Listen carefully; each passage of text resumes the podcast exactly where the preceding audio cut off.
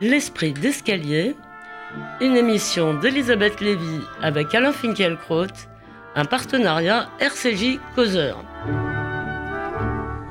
Bonjour à tous, bonjour Alain Finkielkraut. Bonjour. La semaine dernière, nous nous demandions, nous nous demandions ce qui pouvait, ce qui pourrait ralentir sa longue marche. Aujourd'hui, beaucoup se demandent, avec angoisse ou ravissement, si la fusée Macron ne s'est pas ensablée en Algérie. Le patron de En Marche allait, affirme son entourage, chercher dans notre ancienne colonie ses galons d'hommes d'État. Il y a peut-être gagné une image d'opportuniste. En déclarant à la chaîne Echorouk TV que la colonisation fut, je cite, un crime contre l'humanité pour lequel, je cite encore, nous devrions présenter nos excuses, Macron voulait certainement faire plaisir à son électorat gauche et peut-être, qui sait, arabe. Il a suscité un tollé bien au-delà des nostalgiques de l'Algérie française et mis ses partisans les plus déterminés à la peine. Dans son éditorial entortillé, Le Monde explique que Macron n'aurait pas dû évoquer le sujet en Algérie, ni dans ces termes d'ailleurs, mais en conclut néanmoins qu'il a engagé un débat utile. Alain Finkielkraut, vous qui n'avez certes pas l'esprit entortillé. Vous nous direz si ce énième débat sur la colonisation est en effet utile, et en attendant, il a au moins peut-être une première vertu, qui est d'informer les électeurs sur la véritable personnalité du mystérieux Monsieur Macron. Celui-ci sera donc encore une fois notre principal sujet, mais nous essaierons ensuite tout de même de dégager quelques repères dans le climat de cette drôle de campagne. Euh, commençons donc par les propos euh, d'Emmanuel Macron, euh, tenu euh, mercredi à la télévision algérienne. à moins que vous vouliez à moins que vous voulez vous-même les citer, ou je vais peut-être citer la phrase dans son intégralité? Non, je vais le faire. Alors vous allez le faire, voilà. Et, et, vous allez nous dire, vous allez nous dire, vous, si vous trouvez que c'est utile. Le moins qu'on puisse attendre d'un candidat à la magistrature suprême, c'est la cohérence, la responsabilité et le respect de la vérité historique. Emmanuel Macron, qui se targue pourtant d'être un intellectuel, qui a fait partie du comité de rédaction de la revue Esprit, qui a travaillé avec Paul Ricoeur, vient de manquer à ces trois exigences. Dans un entretien donné au magazine Le Point en novembre 2016, il avait évoqué les effets positifs de la colonisation. En Algérie, disait-il, il y, a, eu la torture, mais aussi l'émergence d'un état de richesse de classe moyenne. C'est la réalité de la colonisation. Il y a eu des éléments de civilisation et des éléments de barbarie. Un journaliste de la télévision algérienne a demandé des explications à Macron. Et voici sa réponse. Donc ça, c'était le premier, c'était en novembre, il y a trois mois, donc euh, trois, quatre mois. et là, c'est tout récent. C'était euh, la semaine dernière, mardi, mercredi dernier. Je pense qu'il est inadmissible de faire la glorification de la colonisation.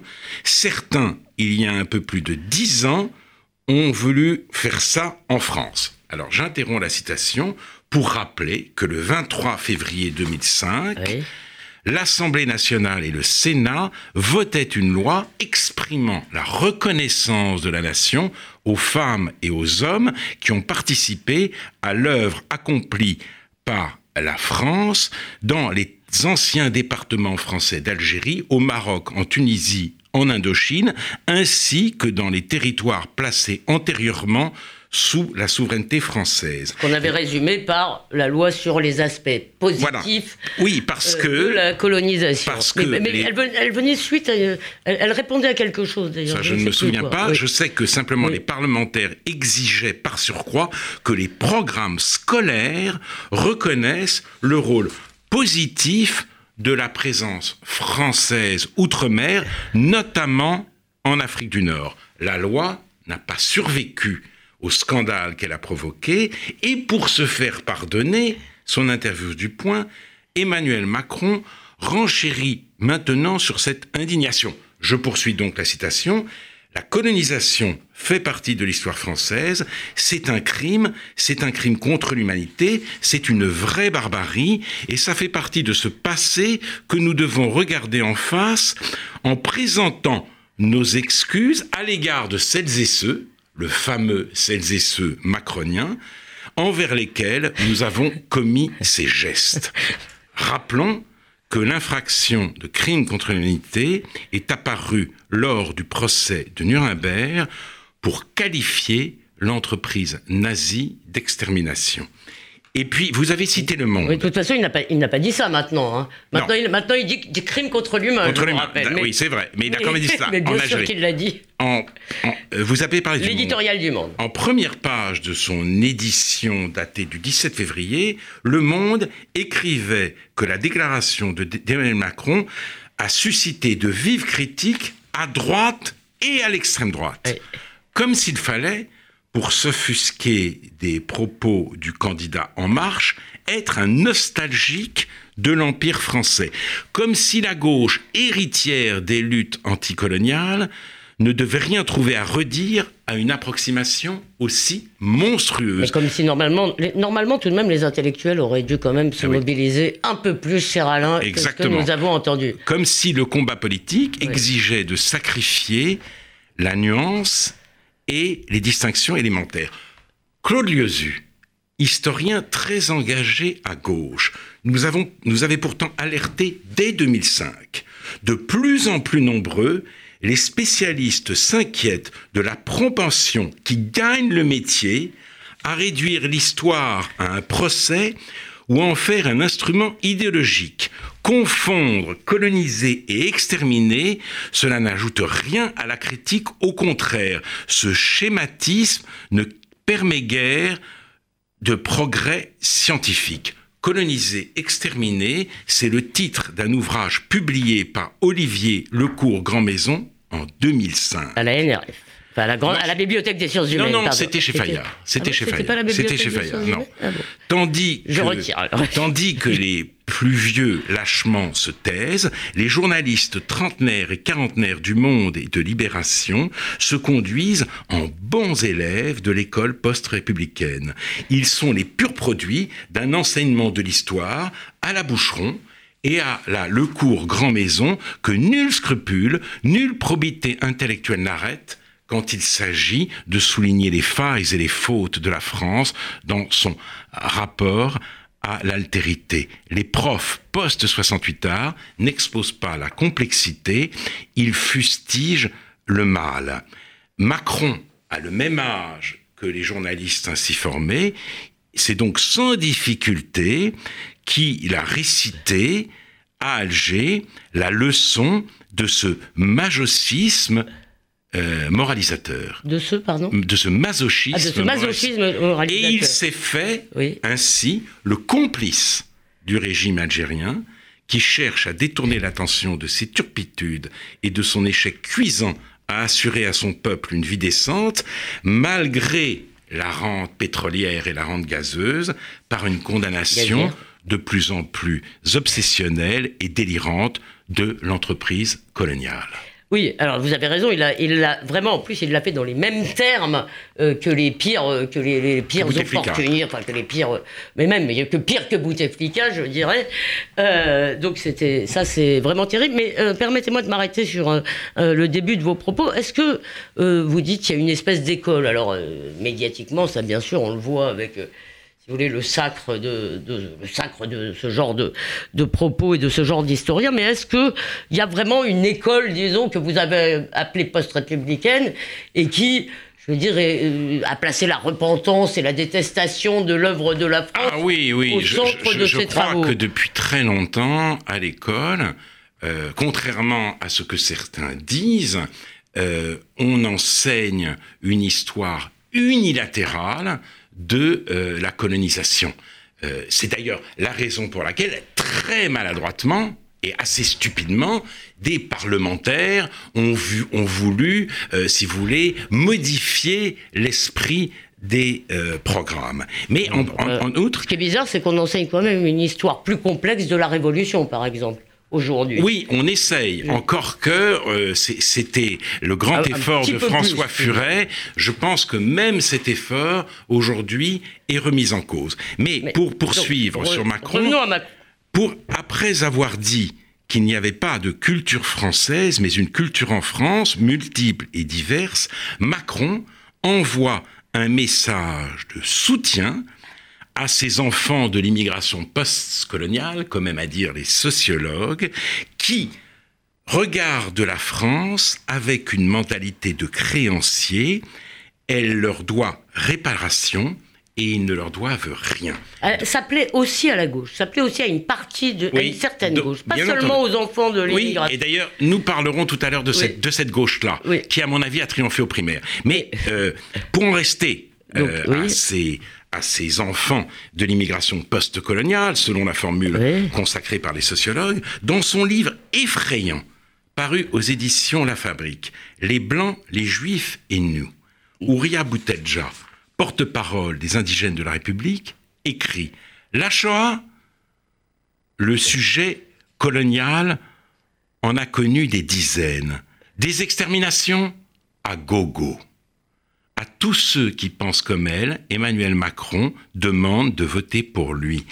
Il s'adresse à ses électeurs potentiels et il leur dit que le ressentiment qu'ils éprouvent est bienvenu dans la diversité française. Oui, mais alors, ce qui est, étrange, c'est qu'il ne cherche pas vraiment à cacher son opportunisme, puisque le lendemain, si vous voulez, le lendemain, il nous fait deux choses. Il nous fait euh, oh, on n'aurait pas dû humilier les gens de la manif pour tous, tiens donc, c'est-à-dire en même temps, il prône la GPA d'un côté pour tous, par la PMA pour la PMA il est très opposé à la GPA. Quand la PMA pour toutes, pardon. Et euh, donc, euh, et, si vous voulez, on a quand même l'impression on, a plutôt envie de s'intéresser, de s'interroger sur ses sincérités successives. Il a des sincérités. J'ai envie de vous demander si vous pensez que c'est vraiment une pensée profonde chez lui de la France. Écoutez, c'est difficile à savoir. Il y a évidemment chez lui une sorte d'opportunisme euh, électoral. Très clairement, il veut s'adresser, puisqu'il s'agit de dépasser le clivage droite-gauche, à tous les électorats en même temps. Reste que à Toulon hier, il n'a pas retiré ses propos, tout en affirmant que, euh, il, les a il les a enrobés d'amour. Oui, tout en disant voilà. je vous ai compris à ceux que de telles déclarations avaient pu offenser, mais écoutez, on juge les candidats à ce qu'ils disent et non pas à ce qu'ils ressentent forcément dans le tréfonds de leur cœur. Si les journalistes avaient un sens moral aussi développé qu'ils le prétendent, ils jugeraient cette affaire Macron bien plus grave que le Penelope Gate. Certes, il n'est pas convenable, il est même déplorable de garder pour soi et pour les siens son enveloppe parlementaire, mais s'affranchir des contraintes de l'objectivité et de la précision historique, aggraver la fracture française en donnant quitus à une francophobie de plus en plus stridente et militante, et s'aplatir pour finir devant un pouvoir tyrannique, corrompu et manipulateur, c'est tout de même autre chose. Emmanuel Macron est, comme le dit Marcel Gauchet, porteur d'une vision économique du, euh, du monde. Quand il s'y tient, il laisse échapper l'essentiel. Quand il en sort, il déraille. Si j'étais la France, j'hésiterais à lui confier mon destin. Oui, euh, un mot tout de même sur cette question de la colonisation. Vous allez me dire si je me trompe, j'entends tout le monde dire oui, nous n'arrivons pas à regarder se passer en face, nous devons encore en débattre. Il y a un impensé colonial, ça c'est un grand mot de journaliste.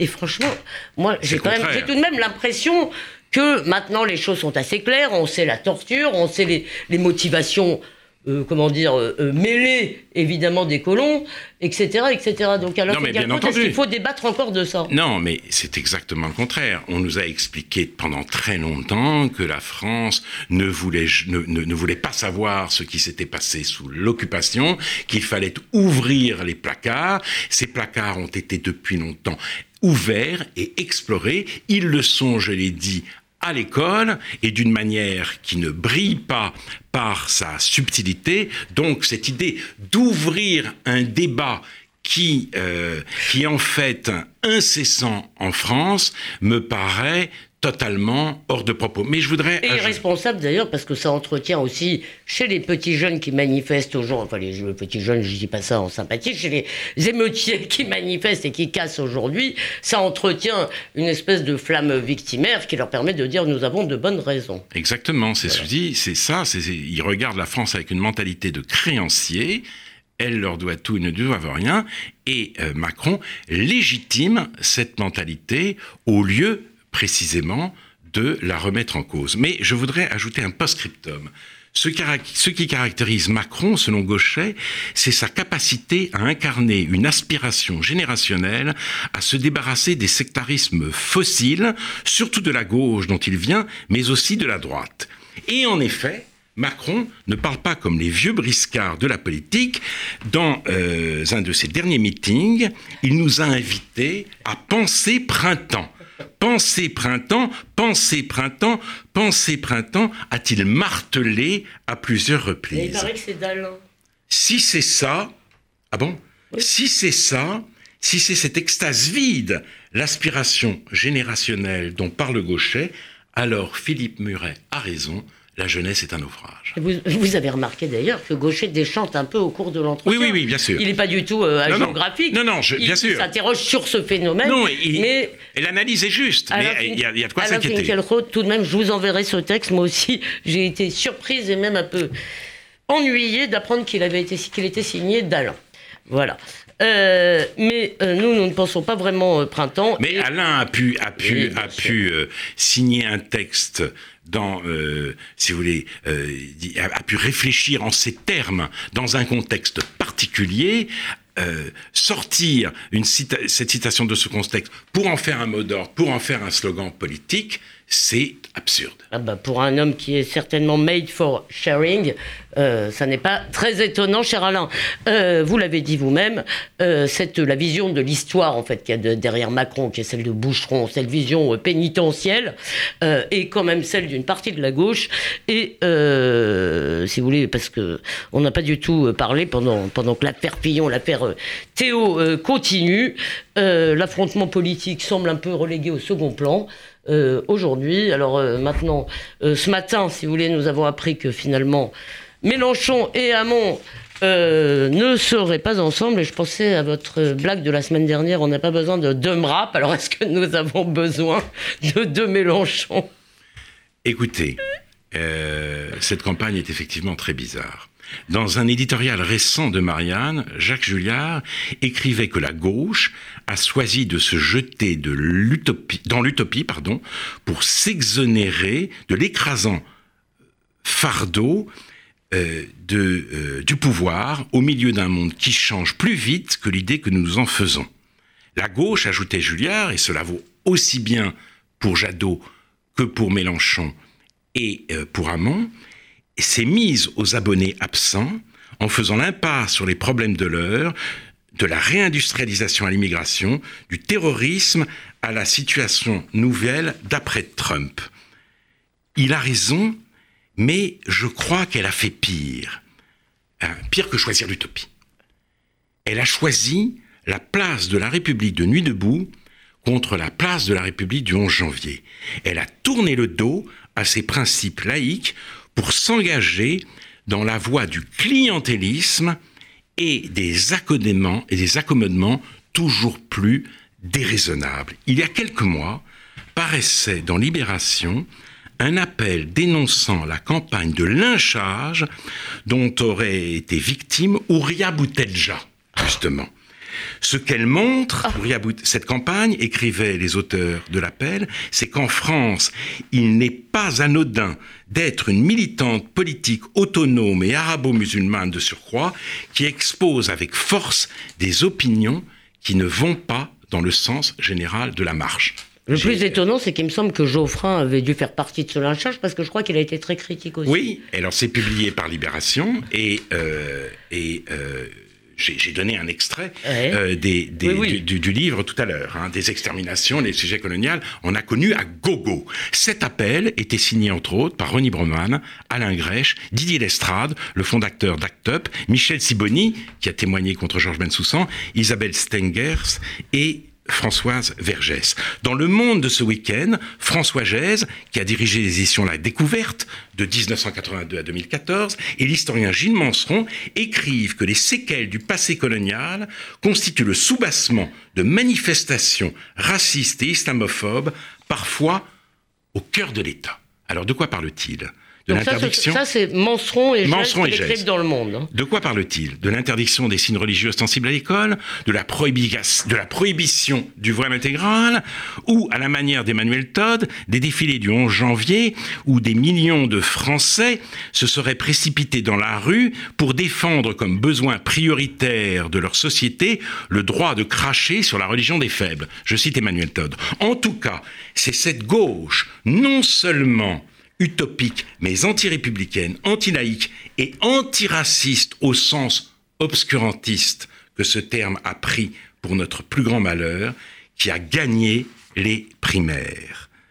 Euh, euh, euh, elle- C'est d'ailleurs, d'ailleurs Et- l'entourage, peut-être vous allez en dire un mot, l'entourage de Benoît Hamon. ben c'est est ça, c'est vous, oui, c'est ça, c'est très nuit symptomatique. Et Il voilà. est avec euh, Sandra Logier qui est, disons, la grande philosophe de Nuit debout. Si Voilà, exactement. Alors, Jacques Julien, revenons à lui.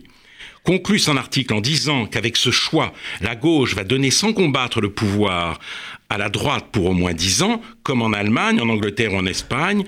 Ce n'est pas si grave, mais ce n'est pas mon choix. Bonsoir, faites de beaux rêves. Mais justement, notre situation est beaucoup plus angoissante que ne le dit Julliard, car le pouvoir judiciaire et la caste médiatique ont décidé de mettre hors jeu le candidat de la droite libérale et conservatrice. Mais rien ne vous dit que ça va marcher. Rien, mais enfin, ils font tout pour. Hein. Oui, il, Le- il- le- il le faut tout pour. communiqué- Il faut tout pour. le- François Fillon a bien donné une- un entretien au Figaro dans lequel il dit maintenant. Oui, d'ailleurs. Oui, mais justement, Ouais. le, parquet na- national financier publie un communiqué pour dire l'enquête continue. Oui. Alors qu'il ne se passe rien. Il publie un communiqué pour, pour- pour maintenir la pression euh, sur François Pillon. Et pour garder la main. encourager les manifestants, pour garder la main, et pour encourager euh, les euh, manifestants qui le harcèlent en tapant sur des casseroles et en disant Fillon en, prison. Et là, effectivement, et, et François, François Fillon dit, bah, dans ces conditions-là, vu cette partialité, vu ce harcèlement, je me présente même si je suis mis en examen. Et évidemment, il est très attaqué par toute une partie de la presse qui dit, voilà, il est en contradiction avec lui-même. Il aurait dû dire Je ne fais pas confiance à la justice de mon pays. Oui. Point barre. Voilà. Mais, mais et reprenons- voilà. pardon. mais, mais c'est là que la campagne vire au cauchemar. On ne peut Mhm. pas faire de beaux rêves. Parce qu'on a la gauche Bondi Blog, Emmanuel Macron et Marine Le Pen. Voilà le choix auquel où on voudrait nous condamner. Voilà. Et c'est, il est impossible dans cette situation de faire de beaux Bon, rêves. évidemment, euh, euh, je vous invite à, ne pas, disons, euh, admettre ceci comme une donnée, parce qu'après tout, le candidat des Républicains continue, continue à faire campagne. Mais tout de même, vous avez parlé de la gauche comme, un, seul, homme, en quelque sorte. Est-ce que tout de même, vous n'accorderiez pas finalement, sur le plan de l'histoire, sur le plan de la, de la capacité au moins d'incarnation de la France, un peu plus de crédit à Jean-Luc Mélenchon, que vous avez d'ailleurs déjà reçu dans Réplique. Que- Oui, que eh bien, oui. Alors, si vous voulez, vous pouvez avoir un dialogue, me Vous semble-t-il. avez raison. euh, à tout prendre, je, je préfère Jean-Luc Mélenchon à Benoît Hamon. Il y a plus de force en lui, plus de culture, plus d'éloquence, et je d'histoire. n'ai plus d'histoire. Et vous avez raison. Le mot est important car je l'ai entendu s'exprimer sur euh, les propos d'Emmanuel Macron en des termes extrêmement justes et assez courageux, étant donné euh, le- le- le- le- l'électorat de la France insoumise. Il a dit que euh, euh, il faudrait faire preuve de beaucoup plus de délicatesse envers les morts comme envers les vivants. Et en même temps, le même Jean-Luc Mélenchon a cru bon de se rendre à la manifestation d'hier, place de la République, euh, réclamant justice pour Théo. Bien sûr, moi aussi, je réclame justice pour Théo. Mais nous avons parlé euh, de ces manifestations qui dissimulent la terrible réalité des violences anti-policières aujourd'hui et Et, et aussi qui, qui se fondent sur un récit, un seul récit. un seul récit. J'insiste parce que je suis persuadé que dans quelques années, quand on arrivera au procès, on en aura un tout autre. Peut-être, con- peut-être. Mais quand en bien même, quand bien même ce récit serait le bon, ce récit serait euh, vrai, on veut nous faire croire que Théo symbolise toute une banlieue victime du racisme et de, euh, euh, de, de, de, de, la méchanceté, de la cruauté, de la barbarie de la police française, je crois que un candidat à la présidence de la République ne doit pas flatter ce genre de passion. Et Jean-Luc Mélenchon le fait et je le regrette. Mais je dis ça aussi parce que je me sens avec l'éviction brutale de Manuel Valls, orphelin de la gauche laïque républicaine. Oui. Donc, euh, donc c'est vraiment une drôle de campagne. Dans une drôle, de, campagne. avec une drôle de gauche. Euh, et nous n'avons pas fini d'en parler, euh, cher Alain Finkielkraut. Tout de même, je vous annonce une bonne nouvelle. Allez, cette année, euh, cette semaine, les explorateurs du monde du journal Le Monde sont enfin arrivés vers des terres jusque-là inconnues d'eux. Ils ont découvert les territoires perdus de la République. Alain, vous l'avez vu. J'ai vu l'article, mais j'ai vu aussi que cet article commençait par une mise en cause extrêmement dure de Georges Bensoussan.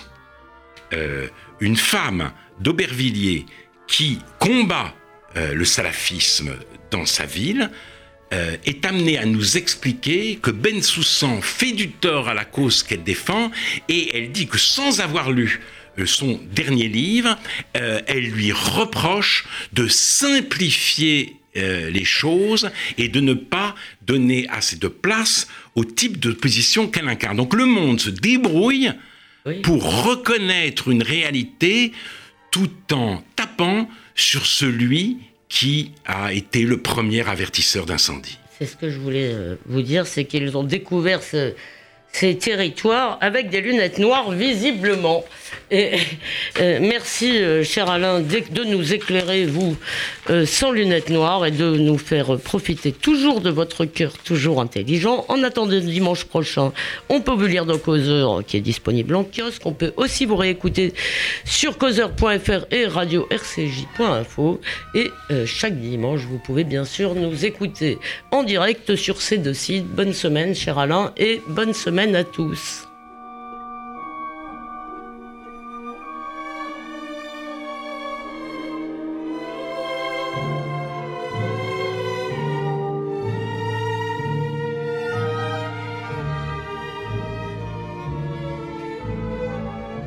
RCJ